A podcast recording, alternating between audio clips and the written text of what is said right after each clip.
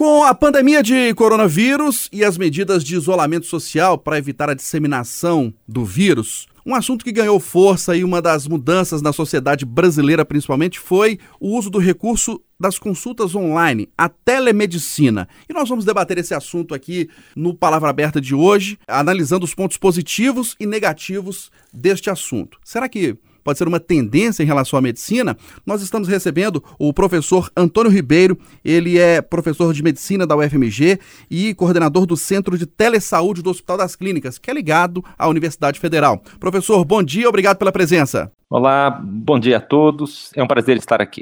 Recebemos também a doutora Kátia Rocha, advogada especialista em direito de saúde, também presidente da Federa Santas. Doutora, muito bom dia, um prazer recebê-la. Bom dia aí a todos os ouvintes da Itatiaia e aos meus amigos aí. Começando, abrindo a palavra para o professor Antônio Ribeiro. Professor, o que é esse conceito de telesaúde, telemedicina, consulta online? Existe diferença entre essas expressões, entre essas modalidades de atendimento médico? Em geral, nós consideramos que telemedicina e telesaúde são sinônimos e, e dizem respeito à utilização de recursos é, de, de, saúde à distância. Né?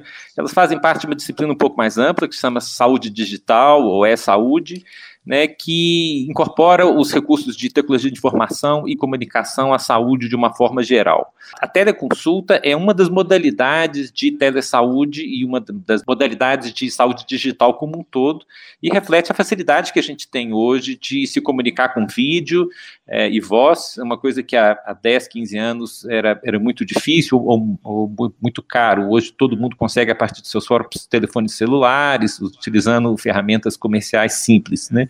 e, e apresenta uma série de possibilidades. A gente está vivendo um momento específico em que a aplicação imediata da, da teleconsulta se mostrou bastante interessante, já que estamos todos submetidos ao isolamento físico, espero que não social de uma forma completa, que a gente continue a conversar com as, com as pessoas, continue a realizar as atividades utilizando os recursos tecnológicos que nós temos. Só um esclarecimento então, professor. Consulta online é um dos ramos da telesaúde, da telemedicina? Sim, a, a, a, telemedicina tem uma série de outras, outras possibilidades, tem a teleeducação, que são os cursos à distância, os, os treinamentos à distância, né, tem o, o, telediagnóstico, nós temos uma experiência grande com o telediagnóstico, a gente tem uma rede de, de telesaúde que tem mais de mil municípios brasileiros que encaminham exames de eletrocardiograma, que são analisados de uma forma centralizada e respondidos em minutos, né, a, a teleinterconsulta, ou teleconsultoria, que é a discussão de casos e de problemas médicos ou de saúde entre profissionais de saúde e a teleconsulta como atendimento direto ao paciente.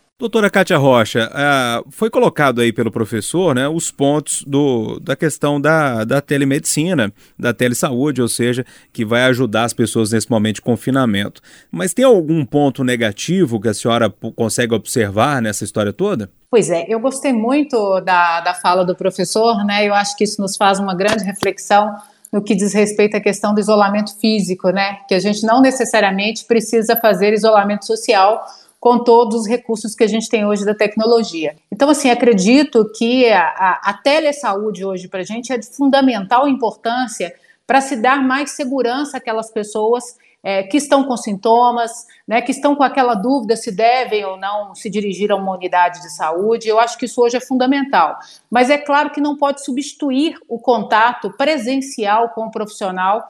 E uma das coisas que me preocupa muito é exatamente aquela pessoa que não detém tanta facilidade na comunicação é, sobre sua saúde. Né? A gente vê isso muito, por exemplo, vou dar um exemplo aqui na área de farmácia, que é uma área que eu estudo muito, é, como, que é, como que é difícil para o paciente explicar para o médico, para o próprio farmacêutico, todos os medicamentos que ele está tomando, quais as reações adversas que ele pode estar enfrentando. É, às vezes, essa conversa né, no meio virtual pode não ser tão produtiva. Eu não tenho dúvida que a conversa entre profissionais é sempre muito produtiva, mas eu acho que a gente vai ter que ter sempre um cuidado muito grande, né? O profissional que tiver num atendimento à distância, né, por esses meios virtuais, ele precisa ter essa sensibilidade de compreender a capacidade de quem está do outro lado, de explicar, de relatar os sintomas, porque a gente sabe aí, inclusive das diversidades sociais culturais, econômicas que assolam a nossa sociedade. Professor Antônio Ribeiro, não é um prejuízo para, falando especificamente de consulta online, não é um prejuízo para o paciente não ter aquele contato com o médico? Por exemplo, como é que é feita a medição da temperatura corporal, a medição dos batimentos cardíacos, a medição da pressão arterial? Sim, sem dúvida, a, a teleconsulta ela, ela tem limites, né? Ela permite uma variação do, dos sintomas, ela não permite o exame físico. Eu fui professor de semiologia há muitos anos, né? O exame físico é extremamente importante e, e ele acrescenta em, em, em muitas condições. Mas o que eu acho que precisa ser considerado é que a teleconsulta ela amplia o campo de atuação do médico ou da, da, da área de saúde. Né? Você permite um acesso rápido, uma triagem. Eu, eu, a, minha, a minha sobrinha mora fora e teve febre num país que está acometido por uma forte, pela forte epidemia já numa fase avançada, né? É, a gente trocou mensagens, conversando com ela, né? Vendo a face dela e o padrão respiratório, né? É, a gente conseguiu ter uma clareza do, do que, que estava acontecendo, mesmo sem fazer o exame físico. É óbvio que um número grande de casos você vai basicamente triar para, para, para um atendimento em pessoa, né, para o exame físico, mas um número razoável de situações, né, esse acesso, que é um acesso é, difícil, nesse momento agora, por, por exemplo, né, ele, ele permite que o, que o médico tenha uma, né, consiga ver a pessoa, ver o padrão respiratório, ver como que ela está, a parte inicial do exame físico, que é a inspeção, né, ela, ela certamente pode ser feita à distância e pode guiar condutas e principalmente aumentar a amplitude do acesso à saúde. É, as questões de é, desigualdade social, de acesso diferente à tecnologia são muito importantes. A questão relacionada à idade também, né? Quanto mais jovem a pessoa, mais provável que ela utilize bem a, a tecnologia. Mas eu, eu, tenho que considerar que isso também está mudando rapidamente. O número de smartphones disponíveis é muito maior e boa parte da, das, das, pessoas acima de 60, 65 anos usa as ferramentas digitais para sua, sua vida cotidiana já em vários aspectos. Então eu acho que isso tem uma questão de tempo e de costume também. É, professor, o meu, o meu ponto agora é a questão da, da saúde, né, dos planos de saúde, da, dos hospitais privados e do SUS, né? O senhor trabalha aí com, com telesaúde no Hospital das Clínicas. É, o senhor acredita que, que isso vai chegar da mesma forma no Sistema Único de Saúde, ou seja, para a pessoa mais pobre, é, da mesma forma que pode ser usado pela, pela saúde privada? Na verdade, a telesaúde ela prosperou muito mais na saúde pública do que na, na, na, saúde privada até hoje. Né? O, o, Ministério da Saúde, em diferentes gestões e diferentes eh, governos, eh, incentivou bastante e eh, existem núcleos fortes de telesaúde em vários estados do, do, do, do país e a gente basicamente aguardava, aguarda uma regulamentação né, da, das outras formas de telesaúde que a gente não, não pratica para poder começar a, a fazer. Então, apesar dos limites sociais já, já ditos aqui, a gente acredita que sim, que é, é a telesaúde será utilizada tanto na saúde suplementar como uh, no, no, do SUS como, como, como um todo. Doutora Kátia Rocha, a senhora como presidente da Federa Santas e conhece muito bem aí essa rede de hospitais que atende grande parte da população aqui em Minas Gerais, eh, se fala em quase 70%, cerca de 70%. A senhora acredita que, que, que esse atendimento via internet, via aplicativos de mensagens e até de vídeo, eh, ele, ele consegue ser, ser colocado em prática de forma efetiva aí nas Santas Casas? Olha, Júnior, eu acredito que é possível sim, né? Até porque hoje a tecnologia da informação ela está muito mais acessível. Mas uma das coisas que me preocupa muito são os aspectos de segurança da informação, né, a, a, preservação da privacidade do paciente, se realmente a gente vai ter condições de oferecer esse trânsito de informações de maneira segura, né, para o paciente, para o profissional médico, porque o profissional ele vai ter que estar tranquilo quanto às estruturas que serão ofertadas para ele. A gente viu aí essa semana é, um problema com uma plataforma digital, né, que estava expondo é, a segurança de vários usuários. Então, eu acredito que o acesso em si à tecnologia não vai ser difícil, mas a segurança é um ponto fundamental. Agora, outra coisa que eu queria ponderar aqui, gostaria inclusive de ouvir a opinião do professor, tem me preocupado muito uma modalidade, é, inclusive eu, nós passamos uma experiência com uma colega essa semana, que são essas plataformas que fazem uma espécie de triagem. E em duas plataformas diferentes, uma mesma pessoa é, teve orientações diversas. Em uma plataforma, ela recebeu a informação de que ela seria um caso descartado de Covid, e em outra plataforma, ela recebeu a informação de procurar imediatamente uma unidade de saúde. Então, me preocupa muito o uso da, da tecnologia em relação à inteligência artificial, principalmente nos serviços de triagem. Isso gerar uma falsa segurança nas pessoas, ela acreditar que ali ela está é, tendo um acesso robusto né, a uma ferramenta de telesaúde, e quando, na verdade, nesse caso concreto, né, é, o que, que essa cidadã deve fazer? Professor. Ótimo, né? realmente é, duas questões importantes. A primeira delas, a questão da privacidade, né? ela, é, ela é essencial, né? então garantir que a informação né, não, não, não vaze, não, não seja disponível para, para terceiros e, e não, não há dúvida nenhuma que esse é um limite, né, mundo cada vez mais conectado, nós, todo mundo tem informações sobre a gente, ter informações pessoais das nossas consultas médicas é, é, um, é um grande problema. É, eu acredito que a Kátia está falando sobre o chatbot, né, sobre esses né, sistemas que funcionam ou no WhatsApp, Messenger ou é, né, que, que, a pessoa vai respondendo e, e, e, a partir daí tem uma orientação de, de triagem, de procurar o um médico ou não. É, esses sistemas eles são relativamente novos e, e, são muito promissores do ponto de vista de permitir uma autoavaliação, mas eles são muito sensíveis tanto ao algoritmo que roda por trás, como a informação que é dada. Né? Eles precisam ser testados e validados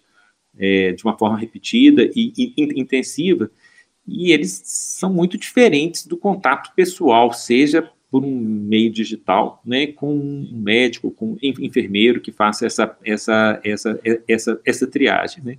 Nós somos favoráveis à utilização desses, é, desses algoritmos, desses aplicativos, com essa ressalva que foi dita. É muito difícil que as, as decisões tomadas e a ser apresentadas sejam consideradas definitivas. Né?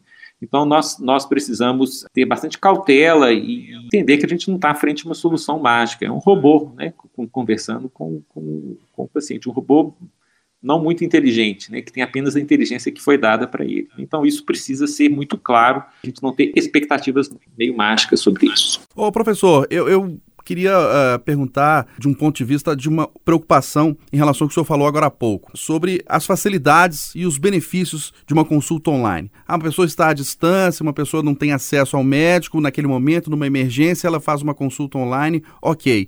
Mas não corre o risco disso se tornar uma rotina, a pessoa querer marcar uma consulta e essa consulta ser à distância, ser online e não haver aquele contato do paciente com o médico e todas as observações que o médico tem que fazer, como eu disse agora há pouco, é, medir a febre, né, medir a temperatura corporal, batimentos cardíacos, é, ver a respiração, isso, isso ficar no prejuízo e né, essas consultas online se tornarem rotina no sistema de saúde, privado e público? Sim, sem dúvida. Esse é, é um, um risco e um cenário bastante desfavorável, né? Assim, à medida que, por redução de custos, né, se, se tente substituir, especialmente uma primeira consulta né, pessoal, uma avaliação que é necessária em um momento inicial para que o médico tenha uma clareza do, do quadro do, do, que está acontecendo com, com, com, o seu paciente, estabeleça um contato pessoal e, e possa seguir em frente. Né? Telesaúde não é sempre saúde à distância.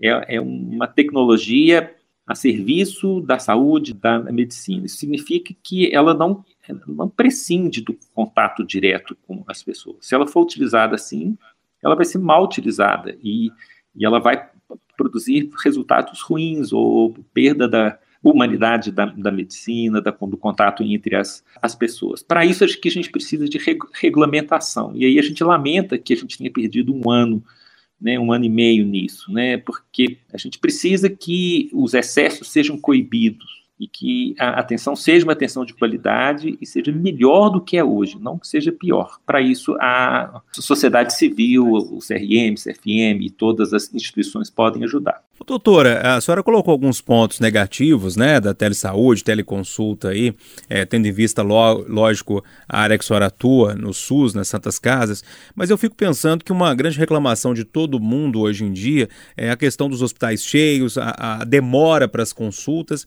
É, essa modalidade não, não poderia ser, em grande medida, um, uma forma de liberar as filas dos, dos hospitais e, e os hospitais, as santas casas, receberem exatamente só aqueles que realmente precisavam ou precisam de um atendimento presencial? Pois é, Júnior, você tocou num ponto de extrema relevância para a gente fazer alguns esclarecimentos aqui porque muitas das vezes a gente percebe uma superlotação nas unidades de urgência e emergência, não em função propriamente ao, é, em relação ao volume de demanda específica de urgência e emergência, mas há uma dificuldade de se conversar com a sociedade e explicar a essa sociedade como se dá o fluxo de atendimento, seja na saúde suplementar ou dentro do Sistema Único de Saúde em especial. Isso porque as unidades básicas de saúde são as portas de entrada do usuário dentro do sistema. E muitas vezes o cidadão, já temeroso pela demora que muitas vezes ele tem de conseguir fazer um determinado exame, é, de um mal-estar que ele está sentindo, mas que poderia ser atendido perfeitamente dentro da atenção primária, ele acaba buscando a unidade hospitalar é, que tem a sua porta aberta também, com aquela expectativa de conseguir resolver tudo de uma só vez. Então, com isso, nós geramos um fenômeno que é a superlotação das unidades. Eu acho que a gente não pode, é, pura e simplesmente em função desse fenômeno, simplesmente dizer que agora a gente resolve ele com a telesaúde. É, eu, eu quero deixar claro, eu não sou contra a telesaúde, eu acho que é uma ferramenta complementar, importantíssima, principalmente nesses tempos que nós estamos vivenciando. O que a gente não pode é deixar a assistência né, e essa relação entre paciente e o profissional de saúde se perder através dessas ferramentas. Porque, como eu disse, nós estamos num país de desigualdades absurdas, né, de realidades extremas entre os nossos cidadãos. Então, é difícil imaginar que uma pessoa que, por vezes, não sabe nem ler, que ela vai conseguir explicar é, e realmente transmitir para o profissional de saúde é, todo o problema que ela está passando num, num, determinado momento, por mais que ela tenha acesso à tecnologia. E o que eu acho importante é que nós tenhamos realmente investimento e seriedade na condição dessa ferramenta no atendimento ao público, né? Porque a gente não pode simplesmente também massificar isso de forma em que a gente torne o trabalho do médico, dos nossos profissionais da área de enfermagem, enfim, todos os nossos profissionais de saúde mais desvalorizados do que eles já estão. Né? Então, eu acho que a gente precisa criar realmente esse ponto de equilíbrio. Pois é, professor Antônio Ribeiro, é exatamente sobre esse ponto de equilíbrio que eu queria comentar com o senhor. É, a gente já encontrou esse ponto de equilíbrio, a situação está muito nova ainda e a gente vai ter que aprender muito com essa história. Como é que o senhor avalia essa situação hoje de telesaúde aqui no Brasil? Como eu havia começado a falar, eu acho que a gente perdeu um pouco de tempo com uma uma reação, né, não com os argumentos da, da, da Kátia, que são, na verdade, muito semelhantes aos, aos meus, mas com, com uma, uma reação visceral aí à, à regulamentação da teleconsulta no, no, final do ano de 2018, começo de 2019, e, e ficamos congelados aí, né, no, ponto de vista da, da, da, norma básica. E eu acho que o ponto de, de equilíbrio, ele, ele tem que considerar o grau de urgência, situações externas, como a existência de uma epidemia, pandemia, como tem hoje, o fato de que é, é desejável um primeiro contato é, pessoal e que essa ferramenta não substitui, né, de, forma alguma, a medicina, a saúde, com a, a presença física das, das pessoas. Eu, eu, eu acho que, dentre os legados da pandemia, é uma, uma possível melhor valorização no, nos dois sentidos da teleconsulta e da, e da telemedicina na prática em saúde. Ela vai ser utilizada, né, a gente vai ter como é, avaliar quais, quais foram os, os resultados e colocar os limites que precisam ser, ser colocados. Né? Eu acho que esse, esse efeito colateral podemos dizer assim, né, da, da, da, pandemia, vai ser relativamente favorável para a sociedade brasileira. Professor Antônio Ribeiro, o que que pro ouvinte saber claramente, o que que a legislação brasileira diz a respeito da telemedicina, da consulta online? Elas estão autorizadas, elas estão regulamentadas? Elas não estavam regulamentadas até há cerca de duas semanas atrás, quando, especificamente no contexto da pandemia, o Ministério da Saúde, o CFM, é, liberaram a teleorientação, foi o nome dado, né, com uma série de requisitos mínimos de é, segurança de que é o médico que está do outro lado, né, que ainda tem esse, esse temor, né? Você não, não vê o médico, será que é um médico mesmo, né?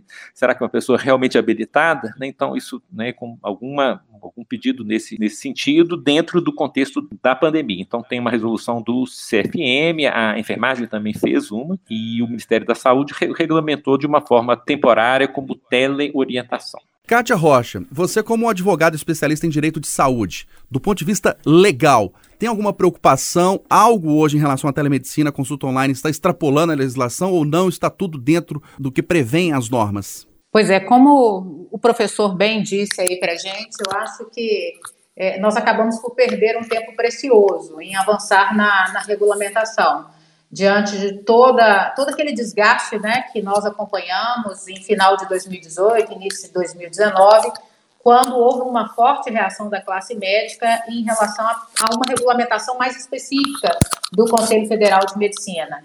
É, eu entendo que a gente precisa regulamentar mais. Eu acho que hoje as normas ainda estão é, em função da própria situação. Eu acho que a gente não pode exigir também, nesse momento, um avanço extraordinário em termos de regulamentação. O propósito maior agora, em meio a essa guerra né, que estamos vivendo contra o novo coronavírus, é realmente tentar dar o maior acesso possível às pessoas, às informações e, e orientá-las né, quanto aos seus estados de saúde. Mas, passada essa fase, eu entendo que nós precisamos avançar nessa temática e, e, precisamos né, trabalhar junto com a classe médica, porque eu acho que talvez exista um temor é, de perder espaço na, na sua profissão junto à sociedade. E eu acho que é exatamente o contrário.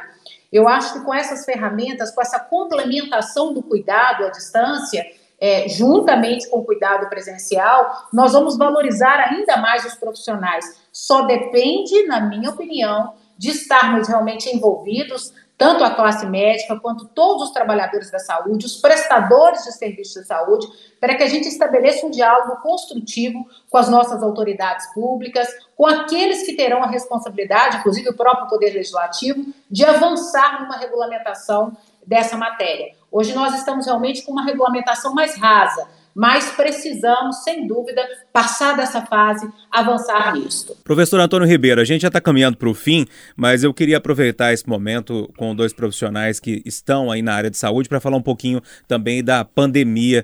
Como é que o senhor está vendo o sistema de saúde, é, e aí a gente pode falar do sistema de saúde aqui em Belo Horizonte, tendo como é, exemplo aí o Hospital das Clínicas da UFMG. Como é que está toda essa situação? Nós estamos preparados, professor? Ainda falta muito? Como é que está a sua avaliação em relação à pandemia? Bom, eu não sou um especialista na, pandemia, mas eu, eu, vejo uma seriedade muito grande das instituições de saúde, tanto públicas como privadas e filantrópicas, em si é, tentar ofertar o, o, melhor atendimento não é simples, né? Erros a, acontecem e vão acontecer, mas eu lembro que os profissionais de saúde são fortemente afetados pela, pela pandemia. Eles ficam doentes, eles morrem mais, é, e eles basicamente estão segurando, a, estão garantindo a, a, saúde de todos nesse momento. Eu fico muito feliz com as atitudes da cidade de Belo Horizonte. Eu acho que é uma cidade que está se portando de uma maneira extremamente responsável.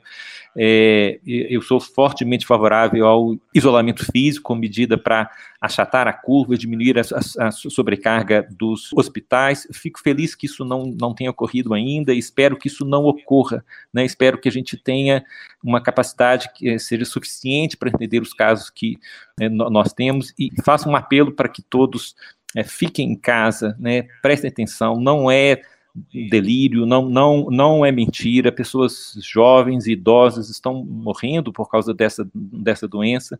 É, basicamente, a, a sociedade precisa ajudar o sistema de saúde, que está se comportando, eu acho que muito bem nesse momento, mas essa não é uma luta dos hospitais, ou da Secretaria de Saúde, ou da Prefeitura de Belo Horizonte. Essa é uma luta de toda a população. Eu acho que todo mundo tem que estar fortemente envolvido. E a telesaúde é, sem dúvida, uma ferramenta importantíssima nesse momento agora.